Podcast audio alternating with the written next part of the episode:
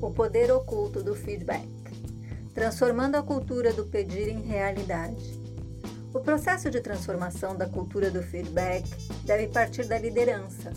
Ao pedir, ambas as partes se sentem mais preparadas para dar e receber. O feedback é uma ferramenta essencial para o crescimento organizacional e orgânico. Mas qual é a melhor forma de dar feedback? As conversas de feedback típicas são dolorosas e extremamente estressantes. Os gestores que tentam evitar ofender seus funcionários arriscam dar um feedback muito corretivo, gentil, porém ineficaz. Bilhões são gastos anualmente em uma tentativa de resolver esses problemas relacionados a esse tema. Um estudo recente da Strategy Business defendia o insight principal. Pedir feedback em vez de dar espontaneamente pode ser a melhor forma de desenvolver uma cultura voltada para o crescimento. Não garantimos que isso seja bom de imediato, mas será bom no longo prazo, afirma a psicóloga da Universidade de Nova York e cientista sênior da Neuroleadership Institute, Tessa West, colocando o cérebro no estado certo. West e sua colega Catherine Thorson, também da Universidade de Nova York, conduziram um estudo em uma grande empresa de consultoria que monitorava a frequência cardíaca das pessoas durante negociações simuladas. Depois disso, cada participante trocava de turnos para dar e receber feedback. Certos grupos eram instruídos a pedir, enquanto outros davam de forma espontânea. Os resultados mostraram que dar e receber feedback geravam a mesma ansiedade. No entanto, quando as pessoas recebiam feedback sem terem pedido, a frequência cardíaca alterava-se de forma errática. Surtos equivalentes foram descobertos durante eventos de estresse, como falar em público, por exemplo. Nossos cérebros sofrem nesses momentos.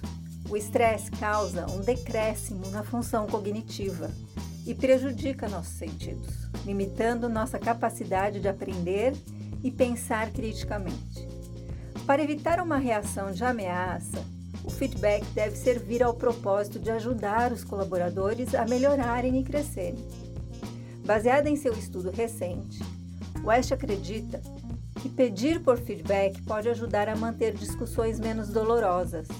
Quando as pessoas pedem, elas se sentem no controle, afirma West. Elas têm reações psicológicas positivas em relação à autonomia e certeza. Elas podem mudar o rumo da conversa para algo em que elas se sintam mais confiantes sobre os tópicos a serem abordados. As pessoas que dão feedback também possuem mais certeza, por não terem que adivinhar o tipo de informação que poderá ser mais útil. Criando o hábito de pedir. Para transformar a cultura do pedir em realidade, é necessário começar pela liderança. É como fazer uma dieta. Não é preciso cortar todas as coisas gostosas de uma vez. É preciso trocar gradativamente aquilo que é nocivo por aquilo que é saudável, afirma West. Os líderes podem dar os primeiros passos ao pedirem feedback por eles mesmos, talvez sobre os ânimos da última reunião, por exemplo, Gradativamente, as pessoas se sentirão mais seguras solicitando feedback, sabendo que o resultado da discussão será produtivo e não ameaçador. Com o tempo, as empresas que utilizam essas estratégias devem esperar por conversas de feedback mais frequentes, o que significa evitar os erros antecipadamente e inovar de forma mais ágil. A Felipelli possui ampla vivência em temas relacionados a este assunto ao longo de seus mais de 30 anos, entregando soluções e assessments às organizações para o desenvolvimento de suas lideranças e equipes. Fale conosco. Eu sou Gisele Saad, gestora da rede Felipelli.